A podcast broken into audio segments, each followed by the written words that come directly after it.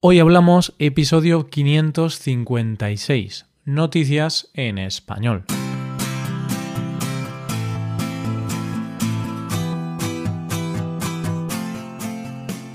Bienvenido a Hoy Hablamos, el podcast para aprender español cada día. Ya lo sabes, publicamos nuestro podcast de lunes a viernes. Puedes escucharlo en iTunes, en Android o en nuestra página web ya sabes que tienes disponible la transcripción de este episodio y una hoja de trabajo en PDF con ejercicios y explicaciones de vocabulario y expresiones. Este contenido solo está disponible para suscriptores premium. Hazte suscriptor premium en hoyhablamos.com. Buenas, ¿qué tal oyente? ¿Cómo te encuentras? Pues yo tengo muchas ganas de empezar el episodio de hoy. ¿Comenzamos? Primero hablaremos de Titán, la luna de Saturno. Seguiremos con una perra que pagó las deudas de sus dueños y terminaremos con un niño y su puesto de venta de chocolate.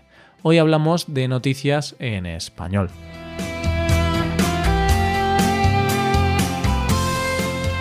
Te voy a decir algo sin rodeos, oyente. Marte ya no está de moda. Como lo oyes, para la NASA, que todos sabemos que son los influencers de la exploración espacial, Marte ya no es una opción de encontrar vida. Y puede que ahora mismo te sientas vacío y pienses, ¿y ahora qué? Porque podemos decir que la misión principal de la NASA es buscar vida en otros planetas y encontrar el futuro hogar de los habitantes de la Tierra cuando ésta ya sea inhabitable.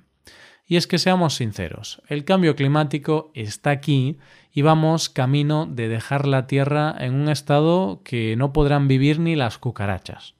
Y eso que, como sabes, son los únicos animales que sobrevivirían a una explosión nuclear. Pero no te asustes, oyente, porque la NASA siempre tiene un plan B. ¿Que no hay posibilidad de vida en Marte? Pues buscamos en otros planetas. ¿Y a qué planeta se van ahora? Pues más que a un planeta, se van a ir a la luna de un planeta, más concretamente a Titán, la luna de Saturno. De hecho, en una reciente entrevista para The Express, Amanda Hendricks, co-líder del nuevo programa de la NASA de exploración de mundos oceánicos, ha dicho que Titán puede representar la mejor opción de nuestro sistema solar de encontrar vida. Y seguramente te ha venido a la cabeza la misma pregunta que me vino a mí cuando leí la noticia. ¿Vida? ¿En plan vida extraterrestre? Pero parece que tanto como eso, no. La peculiaridad de esta luna es que tiene un océano en el subsuelo y lagos de hidrocarburos líquidos en la superficie, con lo cual se contempla la posibilidad de que pueda haber vida basada en el metano, pero que serían seres muy simples, nada de alienígenas. no pienses que va a haber un bicho del estilo de la película Alien.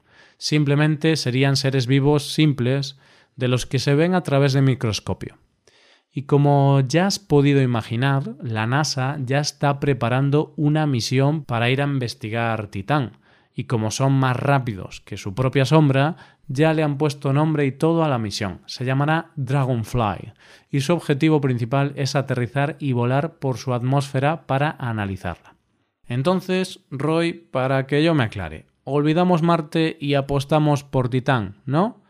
Eso es, oyente, me encanta que estés atento. Marte lo están explorando para investigar vida pasada, porque hoy por hoy no es habitable y Titán es el futuro y el presente de una posible vida.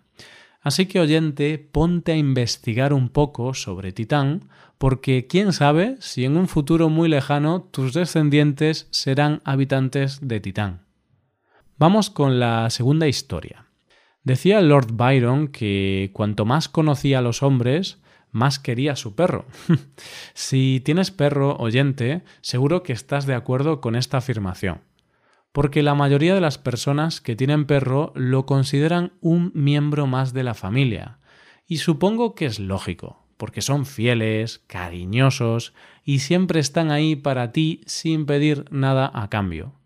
¿Cuántas veces hemos leído noticias de perros que se quedaban en las tumbas de sus dueños, esperándolos en la puerta del hospital o cuidando a bebés? Está claro que podrán tener cosas que no gusten, pero desde luego la fidelidad no se les puede poner en duda. Pero una cosa es que se les considere un miembro de la familia y otra que terminen pagando las deudas de los dueños. y si no, que se lo pregunten a Eda, la perra de una familia de la ciudad alemana de Allen. Espera, espera. ¿Cómo va a pagar un perro las deudas de la familia? Tranquilo, oyente, que no es que la pobre perra vaya por ahí repartiendo dinero, sacando la cartera y diciendo a la gente A ver, ¿cuánto te debe mi dueño? Si es que no tiene remedio, ya no sé qué hacer con él. no, no, este perro no es tan inteligente. El caso es que la familia dueña de Eda pasaba por momentos difíciles y por lo tanto no podía pagar sus impuestos, con lo cual tenían una deuda con el ayuntamiento de la ciudad. Así que dos empleados municipales fueron a la casa para ver qué podían embargar como pago de la deuda. Se dieron una vuelta por la casa y vieron las cosas que podían llevarse. Por allí vieron un portátil, una cafetera o una silla de ruedas. Empezaron a calcular hasta que se dieron cuenta de que había algo más en la casa que tenía más valor, y no era otra que la perra, Eda. Así que por mucho que suplicaron los dueños, los recaudadores de impuestos decidieron llevarse a la perra y algunos que otros objetos no esenciales en el hogar. Pero vamos a ver, Roy, pero ¿qué hicieron con la perra? Porque digo yo que se la llevarían para conseguir dinero, ¿no? Pues sí, oyente, la cosa es que no se les ocurrió forma mejor de conseguir dinero con la perrita que subastarla por eBay. Subastarla por eBay. Pero eso es un poco fuerte, ¿no? Pues sí, es sorprendente, pero la vendieron por 750 euros a una policía. Y como te podrás imaginar, los dueños están destrozados porque dicen que se han llevado a un miembro de la familia que los ha acompañado en momentos difíciles pero bueno, están contentos de saber que al menos está en buenas manos. Pero la que no está tan contenta es la nueva dueña de la perrita, que ha decidido demandar al ayuntamiento por 1.800 euros por daños. ¿Por daños? Sí, porque resulta que la pobre Eda no estaba muy bien de salud, y la nueva dueña ha tenido que pagarle ya cuatro operaciones, a lo que la nueva dueña dice que ha sido timada por el ayuntamiento y exige una compensación. Al final, lo que está claro es que la única damnificada ha sido Eda, que la separaron de su familia como pago de unas deudas, y la verdad es que no me parece lo más ético del mundo llevarte a un ser vivo como pago de unas deudas, y encima subastarlo. Mm, no lo veo la mejor solución, no me parece bien. Vamos con la última noticia del día. Ante todo, tengo que aclarar que creo necesario hablar de política, ya que soy de la idea de que todo el mundo debe saber lo que pasa en el mundo o en su país, porque al final la política marca tu día a día. ¿No estás de acuerdo, oyente? Pero yo no sé a ti, pero a mí a veces me pasa que hay temas políticos que me cuesta entender y que tengo que leer y profundizar para entender al 100% lo que pasa realmente. Además, creo que para todo en la vida hay una edad. Y opino que los temas de política tienen que ser cosa de adultos y no de niños. ¿Y por qué te cuento esto? Pues porque en Estados Unidos ha surgido una gran polémica por Benton Steven, un niño de 7 años que ha abierto un puesto de venta de chocolate caliente para una recaudación de fondos. Bueno, es cierto que en Estados Unidos es muy común que los niños pongan puestos en las calles para vender limonada o galletas para ganarse un dinerito. Y yo eso no lo veo mal, oyente. Me parece genial que se saquen un dinero extra con la venta de cosas, de verdad.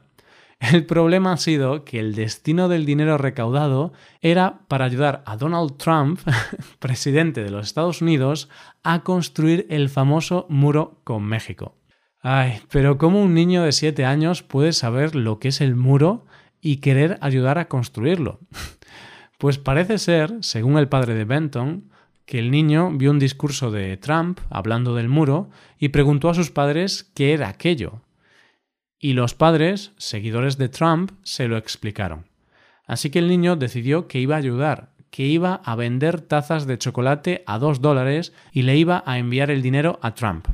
El problema ha sido que, evidentemente, el niño ha recibido muchas críticas y cuando llevaba recaudados 250 dólares tuvo que cerrar el puesto por la presión social, ya que se ha dicho que el niño está totalmente manipulado por sus padres e incluso lo han llegado a llamar pequeño Hitler. Eso ya me parece pasarse. Es un niño de 7 años, no hay que meterse con él. Él hace las cosas sin maldad alguna. Si podemos culpar a alguien o criticar a alguien es a sus padres, no al niño, porque son los padres los que le explican las cosas al niño y los que hacen que el chaval tenga esa postura sobre el muro. Los padres han defendido la libertad de expresión del pequeño y para apoyarlo han creado una página para recaudar dinero para la causa de Benton, con la que han recaudado 18.000 dólares. Es un tema controvertido, ¿verdad?